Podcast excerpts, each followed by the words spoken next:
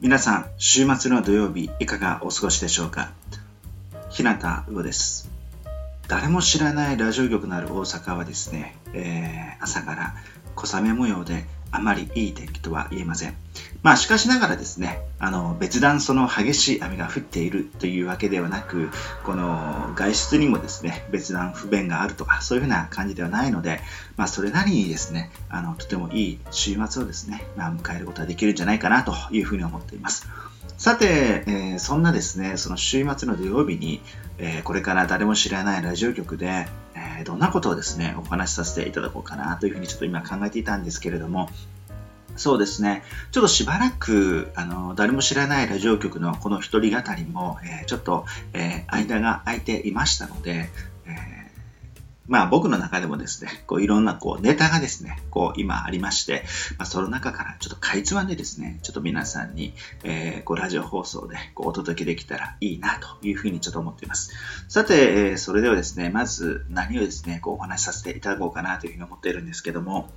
あのまあ僕自身ですね、あの一つの楽しみとしてこの小説を書いてるんですけれども、あの小説にもですね、こういろんな分野があるんじゃないかなというふうに思います。例えばあのミステリーですね、あの江戸川乱歩さんとか、えー、東野圭吾さん、えー、まあ、その他にも、えー、たくさんの、えミステリー小説というのはあると思います。あとはですね、例えばその現代ドラマと言われるものとか、例えばその空想のファンタジーですね、あの、栗本薫さんをはじめとするそのウィンサーガーとかですね、えー、そうした、えー、小説とか、あとはですね、あの、まあ、エッセイとかですね、あと、まあ、詩とかですね、こういろんな分野があると思います。その中でですね、あの、まあ、僕自身もですね、あの、ちょっとまだこう手をつけてない分野っていうのがありまして、それがですね、歴史小説という分野なんですけれども、この歴史小説といっ、それで皆さんの頭の中に思い浮かぶのはですね、えー、どういったものがあるのかなというと、意外とあの歴史小説をこうお読みになられてる方っていうのはこう少ないんじゃないかなと思います。特にあの、まあ、僕のこの偏見的なこう見方でちょっと申し訳ないんですけど、女性の方はどちらかというと、この歴史小説というよりも恋愛小説や、えー、その他あのエッセイとかですね、まあ、ポエムとか、えー、その他あの非常にこうダイエットとかですね、まあ、いろんなこう雑誌関係の方にですね、えー、その自分たちのこう興味があって、こう歴史小説という分野にはですね、こうなかなかこう手を出しにくいというか出したことがないという方の方が多いんじゃないかなと思います。で、あの、まあ、えー、僕があの住む大阪市の隣に東大阪市っていうのがあるんですが、えー、そこにはですね、その歴史小説の、まあ、大家と言ってもいいぐらいのですね、あの小説家の方の、えー、邸宅がありまして、まあ、ありましてというか、ありましたということになるんですけども、あの、司馬太郎さんっていうのをですね、えー、まあ言えば、名前はまあ聞いたことあるなっていう方もいらっしゃるんじゃないかと思います。あの、代表作としてはですね、本当にあの、飛ぶが如くというね、西郷隆盛を中心とした西南戦争を扱うものもあったり、えー、龍馬が行くというその坂本龍馬もそうなんですけれども、えー、その他にですね、あの日露戦争を、えーね、題材にした、えー、小説とか、まあ、非常にたくさんあのありまして、あのテレビや映画とかでもですね、こう映像化されているものもたくさんあるんじゃないかなと思います。あの、まあ、僕自身がですね、この歴史小説という分野に手を出しにくかったっていうのがね、まあ、実はあるのは、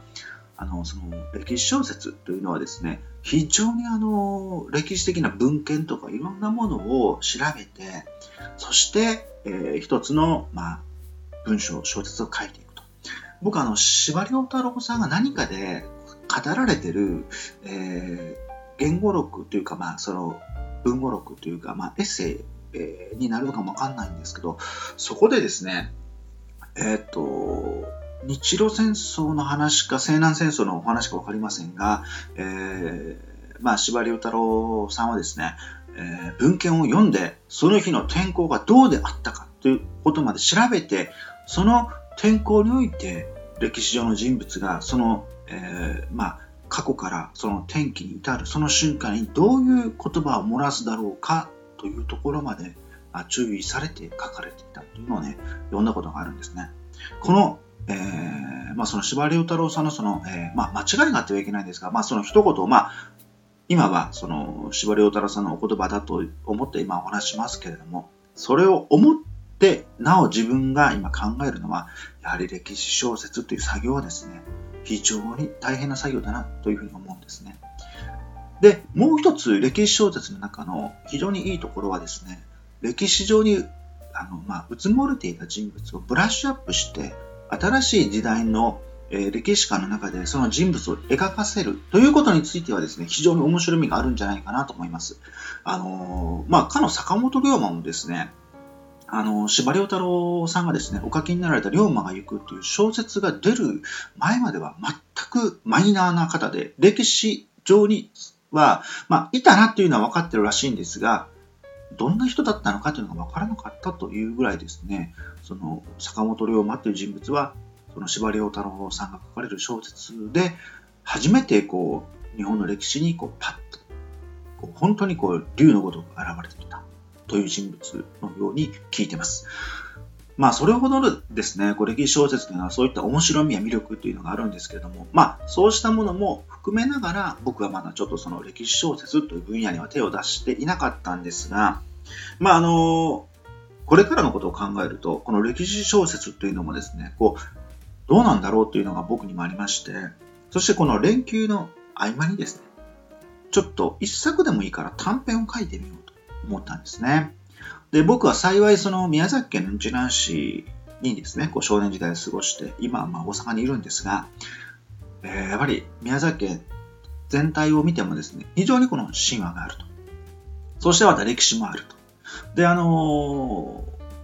大阪にっていうか、まあ、機内に住んでるからっていうこともあるんでしょうが、邪馬台国とかね、そういったあのー、その、どこにあるんだとか、あと大和、えー、王国というか大和ですね。本当にどこにあったんだね、天皇はどこから来たんだとかいうのはですね、こう非常にこの機内説の歴史ファンの中では非常にこういろいろあって、まあ僕もあの美術で絵のこのモデル会とかに行って書くときにご年配の方からですね、いやいや、こうだよとかね、いろいろ話聞くことがありまして、まあ、小さいながらもですね、こう、ちっちゃくこう、森の葉が落ちるようにこう、堆積していく部分があって、そしてちょっとこの5月、じゃあちょっと書いてみようかなと思って、書いたんですね。で、それがあの、えー、自分たちの地元にある、その伝説として、海幸彦、山幸彦っていうのがあるんですね。あの、日南市には宇土神宮という、その、海に面した、海の洞窟の中にこうある、その神宮があるんですが、えー、昔はですね、ここも、あの大きな神社だけではなく、修験道の一つの、えー、場所だったということで、あの、本当に、えー、東の方や西の宇土と言われるぐらい非常にすごいとこだったらしいんですね。で、明治の廃仏希釈とかがありまして、まあ、その、えー、伽藍とか、その修験道の形っていうのももう消えてしまったんですけれども、まあ、修験道と仏教はまあ違いますから、まあ、ちょっと、あの、今はですね、ちょっと今、一緒にして話していますけれども、あのまあ、そうしたあの土壌があって、で、まあ、あの馴染みのあるその日本神話であるその海幸彦山幸彦っていうですね、ちょっとそれをですね、ちょっとこう自分なりにこうブラッシュアップして、えー、考えをね、まとめながらちょっと書いてみようかなと思ってます。あの、まあ、その、えー、小説そのもの自体が短い短編で、あの、まあ、本当にあの、連休中に書き上げるには十分な、えー、文字数だったのもあるんですが、ただ書いてみて面白い。すごく、あの、やっぱりその短編を書く上で Amazon でいろんなその地元の本とかを集めて、こういろいろとこう、自分の中で交渉していくんですね。交渉っていうのはこう考えてね、あの、いろいろやっていくんですが、この知的作業がむちゃくちゃ面白い。まあ、面白くない人には全然面白くないんでしょうけど、こういろんな事実やいろんな、えー、人のこの資料を見ながら、自分の中にある海幸彦、山幸彦っていうこう像を捉えていくんですけれども、えー、まあ、なんて言うんでしょうね。やはりこう、その作業が、おそらくその司馬遼太郎さんもですね、一つの魅力として、こう感じていたその人物のブラッシュアップというのにこう、なっていくんじゃないかなと。やはりその時代時代において、そのあの歴史的人物の評価っていうのは変わっていくと思うんですよね。だからこそ、今の時代の中で、その、海幸彦、山幸彦という伝説を見直していって、最新の考古学の実情とかも捉えていくと、うん、なるほどと。思うわけなんですね。で、その、うん、なるほどなっていうのがですね、非常にこうハマってしまって、またこう書きたくなったんです。そしてその書きたくなったということの、その、えー、今、えー、前振りがちょっと長かったんですけど、それを踏まえて今からお話しするのはですね、やはりその地元に起きていた歴史的事実に基づくものをですね、また自分の中でこう短編として書きたいなと思って、その資料をですね、中之島図書館にちょっと見に行ったという話なんですね。何を題材にしようかなと考えたんですけど、九州で、えー、最近起きたというか、もう本当日本最後の内戦といえば、西南戦争というのがあるんですね。この西南戦争というと、まあ、あの歴史上の教科書にも載ってると思うんですが、西郷隆盛と大久保利通。まあ、えー、その当時の、えー、本当に政局を二分するようなこの大きな戦いなんですけれども、実はあの、西南戦争というと、まあ、鹿児島が、熊本が舞台になってるのかなと思うんですけど、実はいやいや、そんなことなくて、宮崎がほとんど60%近く戦場になっている、その戦争期間中ですね。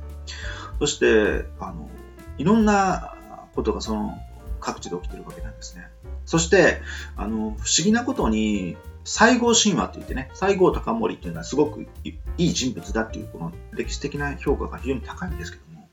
まあ、そうした中でも、あの、本当の実情はどうだったのか。実は司馬遼太郎さん自体もですね、西郷隆盛については実は疑問視をしているところがあって、あの、まあ、ナポレオンのようではないというね、あの、そういったあのところと、やはり非常に分かりにくい人物だったんだろうなというね、そういうようなところでこう実は帰着しているのが、あの飛ぶが如くの中にこう節々に出てくるんですけども、まあ、あのそうしたその西郷の高森、まあ、西郷のというか西郷隆盛のですね、あの一つの側面を非常にこう捉えているのもあって、実は僕もですね、西郷隆盛っていうのはやっぱ子供の頃はよく聞いて、本当に非常に多くの人を魅了魅了させる営業だったなというふうに思ってるんですが、やはり長じていろんなものにこう、まあ、資料とか文献に当たると、非常にあ一筋縄ではいかない、この怪物だったなと思うんですね、歴史上のね。で、その、えー、西郷隆盛を中心にですね、えー、日本政府とこう戦いが起こるんですが、どうしても九州のあの南地域というのは、古代からそうなんですけど、まあ、隼人が住むか、隼人が住む地域というのは、どうしても、えー、中央に逆らいたくなるのかもわかりませんが、えー、本当にそうしたあのドラマをね、生んでくれる。そして、まあ僕が、その短編として、これからまた書こうと思ったのは、えー、あるその日向のですね、えー、地域にする一人のまだ歴史的にはまだその評価も当てられてない人物をですね、ちょっと当ててまあ書いていこうかなと思っている次第なんですね。で、まあそのことは今ちょっとお話しすることではないんですが、それで中之島の図書館に行きまして、実際に新聞があるのかなっていうことからまずこう頭の中にこう浮かんだもんですから、実はその新聞を見に行ったっていうところなんです。実は新聞っていうのはその西南戦争の頃から発行されてるんですね。だから読売新聞は実はあるんですね。結構日本でやっぱ古い新聞なんですね。でその中にしっかりと西郷隆盛のことも書いてあったり、大久保利通のことも書いてあったり。で、あの、もちろんあの、デジタルの、えー、写本ということで閲覧してコピーも取れるんですが、本当にですね、やっぱり戦争というのは悲劇がやっぱりあって、それをやっぱりその当時のえ新聞社の特派員があの記載して書いてまあそれをまあこう読むわけなんですけどねそこにこう歴史小説の、まあ、僕の今の一歩があるんですけども、えー、やっぱり本当にこう歴史上の人物がいたんだっていうものと戦争というものがやっぱり引き引き起こす悲劇っていうのは昔も今も変わらないなというふうにこう思った。ちょっとですね、えー、土曜日の、その、週末にお話しするような内容じゃないかなとは思うんですけども、この歴史という人間のその営みをですね、えー、叙情詩に触れるということで言うと、まあ、それまで新聞っていうのは、まあ、もちろん瓦版としてあったわけなんですが、本格的な我々が見る新聞というのは、その頃に発行されていて、そこに歴史上の人物がいるっていうだけでもですね、やはりこの新聞というものというよりも人間が記録していくという一つのその作業というのがいかに大事なのかっていうのがわかるんですね。うん。本当にまあ歴史小説を書こうと思って資料を集めに行った。ただその中でこう古い新聞に出会って、いろんな悲劇が書かれていて、西郷隆盛の自陣のことも書いてあるんですけれども、歴史的なこの躍動というのはですね、うん、やっぱりこう、起こっているんだなというふうにこう触れてしまって感動したというこうお話なんですけどね。皆さんの、えー、まあね、今のご実家とかでは、まあ、新聞っていうのはまあ取ることもないですし、もちろんデジタルコンテンツになっているので、まあ正直なところそういったものを残していくっていうことはないと思います。しかしながらですね、やっぱりこの、えー、新聞、ひいてはこの紙媒体に残っていくものというのは、やっぱりこの本というものなんですが、やはり、あのー、これに勝るものはまあないのかなというふうにね、やっぱこの中之島の図書館で、実はあの、師匠の方と一緒にこう探してたんですよ。でもその人物に関わる記事は残念ながらなかった。実はその人物に書かれてる新聞は後年あの発行されてるんですが、その当時はまあなかった。うん。まあ師匠の方とね、本当にこの西南戦争のある時期のことについてこう一生懸命探している自分はいるんですけれども、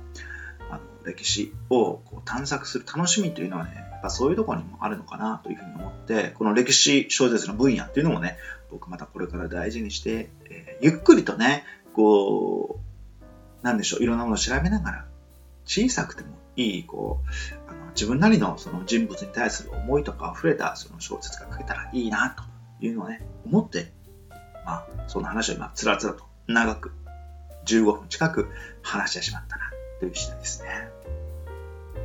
さて、えー、ではですね、ちょっと次のお話なんですけどね。えー、まあ僕は、というか皆さんも、えー、髪の毛は切りに行くと思います。あの、まあ、僕自身もですね、まあ、今住んでる地元でもう20年近くお世話になっている、えー、美容室があるんですけどね、えー、そこのスタイリストさんの方と、こう、やっぱりこうお話をするんですが、えー、この前はですね、あの、まあ、ちょっと買い物のお話をしたんですよ。買い物ね。で、あのまあ、買い物って言って、まあ、僕自身が買い物っていうのはね、まあ男性として点々点というふうに思われるかもしれませんが、あの、まあ週末に買い出しに行かれる方って結構多いんじゃないかなと思います。まあ僕は大半がまあ荷物持ちっていう形でこう行くんですけれども、その中でまあその買い物のお話をこうしてたんですね。例えば、えー、どれくらいのお米を消費しますかとか、えー、どういったふうに買い物をしていきますかというお話をしてたんですが、あの、まあ、そのスタイリストの方とお話をしている中で、こう、昔と今とやっぱりこう買い物のスタイルが違うんだなと思ったのはですね、えー、まあ、その方がおっしゃるにはですね、えー、重いものは、あのまあ、要はネットで買いますと。重いものとは何かというと、例えば洗剤とか、えー、まあ、そういったあの、要は腐らなくて、え手には持つと重い、そういうものですね。そういうものはインターネットで頼んで、えやっぱ口から入る、その、お肉とか野菜とか、そういったものは、えー、現物を見てこう買うという形なんですね。あの、僕はそれ聞いて、ああ、すごくなんかこう、あまあ、新しいなというふうに、まあ、もちろん思うわけなんですが、ある一方では、その都会から離れたその、えー、地方の方では、やはりその買い物不自由な方っていっぱいいらっしゃると思うんですね。例えばその、えー、まあ、ご年配の方もそうでしょ？で、ただ、あの、ご結婚されたお子様がいる方、もしくは妊婦の方、えー、それが何かこの病気をお持ちの方とか、まあ、いらっしゃいらっしゃると思うんですよ。で、あの、買い物不自由というのは、もちろんそれ以外にも、あの、仕事が忙しくて、あの、家に帰ったらもうバタン球で寝てしまうという方も、まあ、買い物、えー、不自由者と言ってもいいのかもわかりませんけどですね。まあ、そうした方にとっては、このネットで買うというのはですね、非常にこう、有効なんですだなというふうにですね、こう二人でこうちょっと話をしてたんですね。やはりその、特にその育児中の方というのはですね、お子様から目を離せないんですね。でも昔、まあ僕が生まれた当時考えると、このインターネットで買うということはなく、車に乗せてこう買い物に来る車っていうのはあったと思うんです。でもそれはやがてですね、大型スーパー店ができることによって廃れていったんですが、でも今ではですね、逆に、えー、新しい機能をつけて、いろんな地域を回っているというふうにも聞いています。例えばどういう形かというと、その、社会、えー、福祉の面も考えて、介護福祉士の方が車の運転をしながら、その、いわば、えー買い物カーにですね、えー、乗って、その地域を回りながら、その地域に住む方々のですね、えー、健康を一緒に見て、例えばその地域の、えー、医療機関と連携していくとか、えー、例えばそうした中で、あのまあ、食材を提供していくとかですね、あのそういう形でですね、また改めてそういった部分も出てきている。まあ、これはネット販売とは違う形なんですけれども、まあ、そんなことをですね、こう、紙を切りながらですね、こうお話をして。あのー、髪を切るこの時間って結構皆さんどういうふうにされるか人それぞれだと思うんですね。むくうちで黙ってこう、えー、スタイリストの方にこう髪を切っていただいて、えー、注文通りの仕事が終わったら帰るっていう方もいらっしゃると思いますが、あの僕はですね、なぜかこう、おしゃべりが好きな、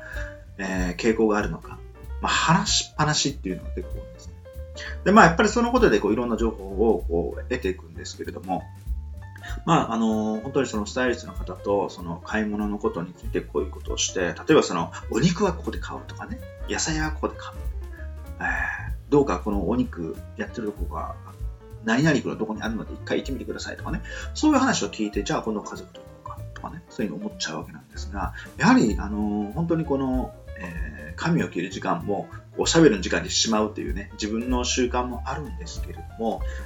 ただ、あの、そうした中で、こう、やっぱりこう、リアルな新しい時代の生き方というのもですね、こう感じていけるというのはですね、非常にこう、ありがたいことだなというふうに思っているんですね。髪の毛を切ってもちろんセットして、えー、自分自身のこうリフレッシュももちろんできるんですが、新しいこういろんなことをですね、このまあ、本当にこうリラックスした状態でたわいもないお話をして。あのそうした中でこう、ね、学んでいくことも多いなというふうに、ね、こう感じるというのを思えば、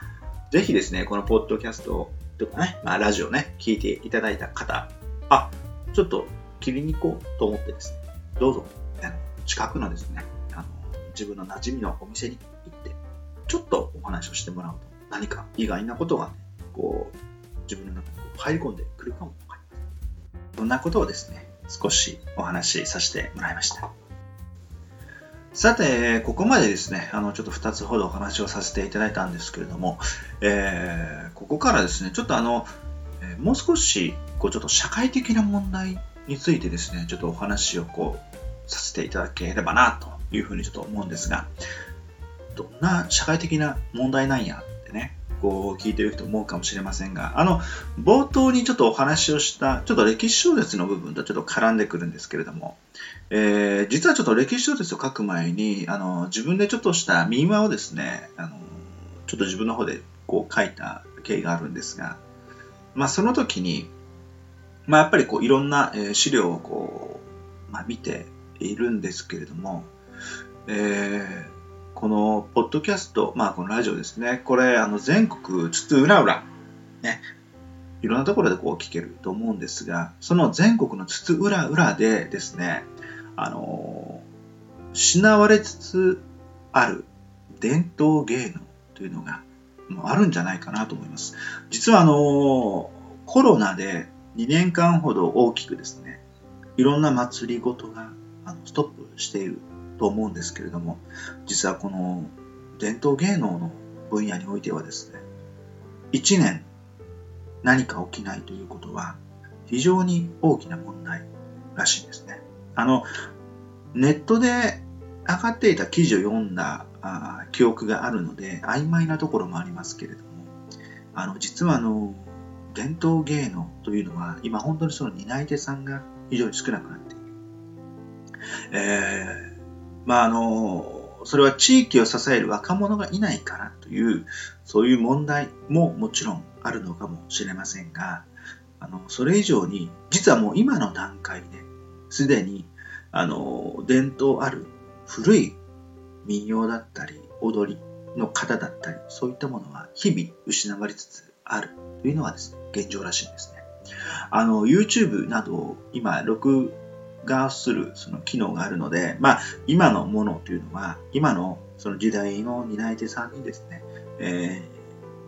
ー、映像に残していただいて、引き継いでいっていただければいいんじゃないかなと思います。あのー、宮崎のですね、日向の方にはひょっとこ踊りというのがあるんですけれども、このひょっとこ踊りもですね、いろんな、えー、まあ、踊りの、え形というのがありまして、まあ、それはですね、あの、幸いながらやっぱりこの映像とかいろんな祭りで、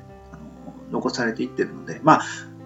こんなこと言ってはあれなんですが、えー、まあ、1年や2年というところでもし踊りの継承はなくとも、えー、まあ、その型というのはですね、あの残っていく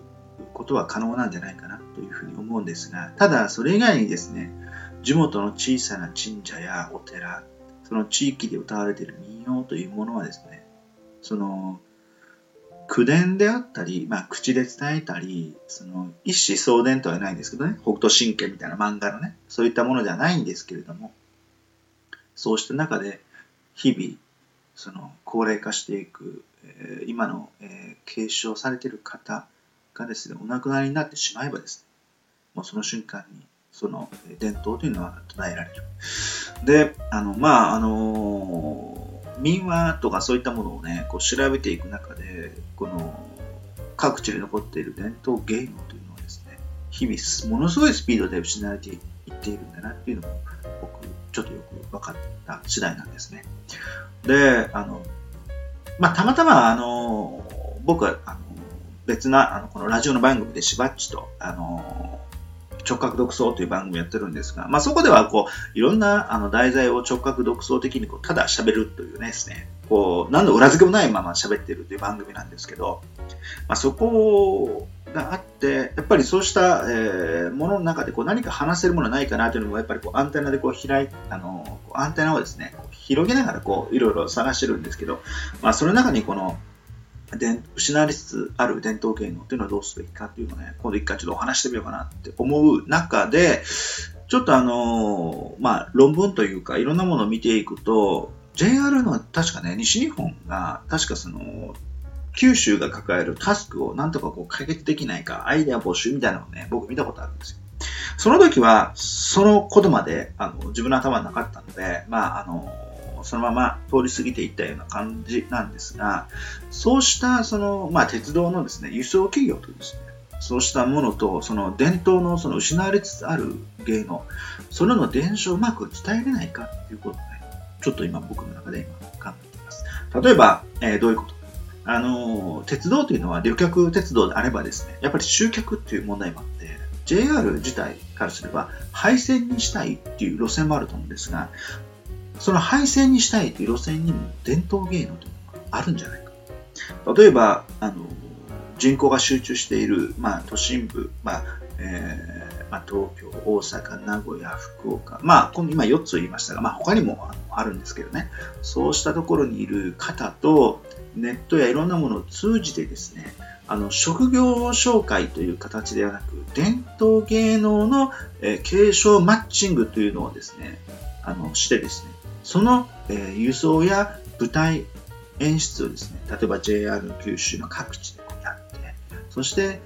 まあ、あの集客を、えー、やっていく。例えばその芸術祭。本当の意味では日本伝統芸術祭というのをですね、例えば駅のステーションの、えー、中にそういう舞台上を設けて、こういったことを日本の芸能として自分たちのアイデンティティの掘り起こしを探っていく。これは非常に古く古いやり方だ、古いアイデンティティの掘り起こしだ。って言われても仕方ないと思うんです。あの、前に進んでいく分野としては、アートというのがあるんですけども、アートそのもの自体は、やはり現代アートというのが一番最先端であるんですけど、このアートそのもの自体は、もともとアジアにはないもので、えー、ヨーロッパの、えー、自分たちの、えー、人類文化史上主義というものの科学思想がアート。であって、まあ、その中でいろんなものが、あの、アジアを含めて今、混じり合って今現代アートとなっているので、そういった意味では、その、未来へ向かっていく自分たちの、えー、思想というものはそういったものに任せることができると思うんですけれども、ただ、失われつつあるものに対しては、意外と日本の方って手を差し伸べていかない傾向がやっぱあるんですよね。まあ、それは明治維新迎えてから、どれだけのものが西洋とのバランスをとって天秤にかけられて捨てられていったかっていうことを振り返っていけばよく分かってくると思うんですけど、まあ、そうした中で、その伝統芸能というものが消えていく。それを、えー、まあ、やはりこの、分かりやすく言えば人口の集中するところにいる若者の、と、えー、結びつけていく。僕はこの活動が SDGs になるのか、どうかというのはちょっとまだそこまで見ていませんが、ただ、そうしたものを踏まえて、四国、九州、いろんなところであると思います。別にこの鉄道っていう、この一つの運送媒体をして僕は今お話をしてるんですけれども、タスクというその課題というものは何かっていうところで、その失われつつある伝統芸能の担い手をどうするか。そこに進めなくても、ネットいろんなものを通じて、その形を継承していくやり方を模索しなければ、これからの日本の中での伝統芸能の一つの継承というのは難しくなりつつあるかもわかりません。というふうに僕はちょっと考えてる。まあこれはもう僕の一方的な考え方なんで否定されても当然なんですけど。まあ、そんなことをですね、今ちょっとこのポッドキャストでちょっと話をしてみましたので、もしこれをですね、あの、しばっち総合研究所所長のしばっちがですね、もし聞いていたらいいじゃないかっていうことで、今度また、このしばっちのですね、あの、直角浴槽の方でちょっと掘り下げてお話をね、させていただけたらいいなというふうに思ってます。この伝統芸能のみならず、その地域で根ざしている伝統野菜だったり、伝統的なものっていうのが、ものすごいスピードで失われつつある。か、と思いきや、その一方で、すごい勢いで進んでいく科学技術。えー、そうしたものが日本というもの内面的にですね、こう、突き刺しているものじゃないかなと思います。僕はその冒頭に言ったその歴史小説というのもですね、あの、まあ、失われつつある古文書とかそういったものの中から、まあ、発見されるものもあると思うんですけど、その中から消えつつある人物。例えば、未来の人というのは自分たちにとって有益なものしか残していこうとしないというのは種の保存としてあり得ると思うんですね。となれば、自分たちの都合のいい歴史上の人物だけ残していく可能性もあるんです。人間っていうのは利己的なんで、ね。だから、そういう中で地域に生きてきた偉大な人っていうのがやっぱりいると思うんですね。まあそういったところで、まあ、あの自分自身、こう、日向魚の一つの、えー、まあ作業というですかね。まあ自分の仕事としてこれからこう、そういったものにね、取り組んでいけたらいいなっていうのをね、やっぱりこの考えておりまして、そんなことをね、ちょっと最後にちょっとお話をしてみました。ちょっと堅苦しい内容だったかな、とはね、思うんですけれども。はい、えー、まあ3つほど、えー、お話をさせていただきました。週末の、えー、土曜日に、えー、お話をする内容としてはですね、ちょっと低空飛行だったかなと思います。ただ、その低空飛行にさせたのはですね、この小雨模様のせいかななんてね、ちょっとその天気のせいにしてしまう自分がいるんですけれども、まあ皆さんにとってはですね、あの、とてもウキウキした週末ではあろうかなと思います。まあ小雨、えー、まあ時折天気も、えー、晴れ間も覗いているので、もしかしたらあの回復してくるのかもわかりませんが、あのぜひですね、皆さんに有意義なこの週末に過ごしていただきたいなというふうに思います。さて、えー、ちょっと長くなりましたが、またあの皆さん、あの誰も知らないラジオ局で、えー、お会いしたいなと思います。それでは、えー、また、えー、ぜひこの誰も知らないラジオ局でお会いしたいと思います。はい、日向魚でした。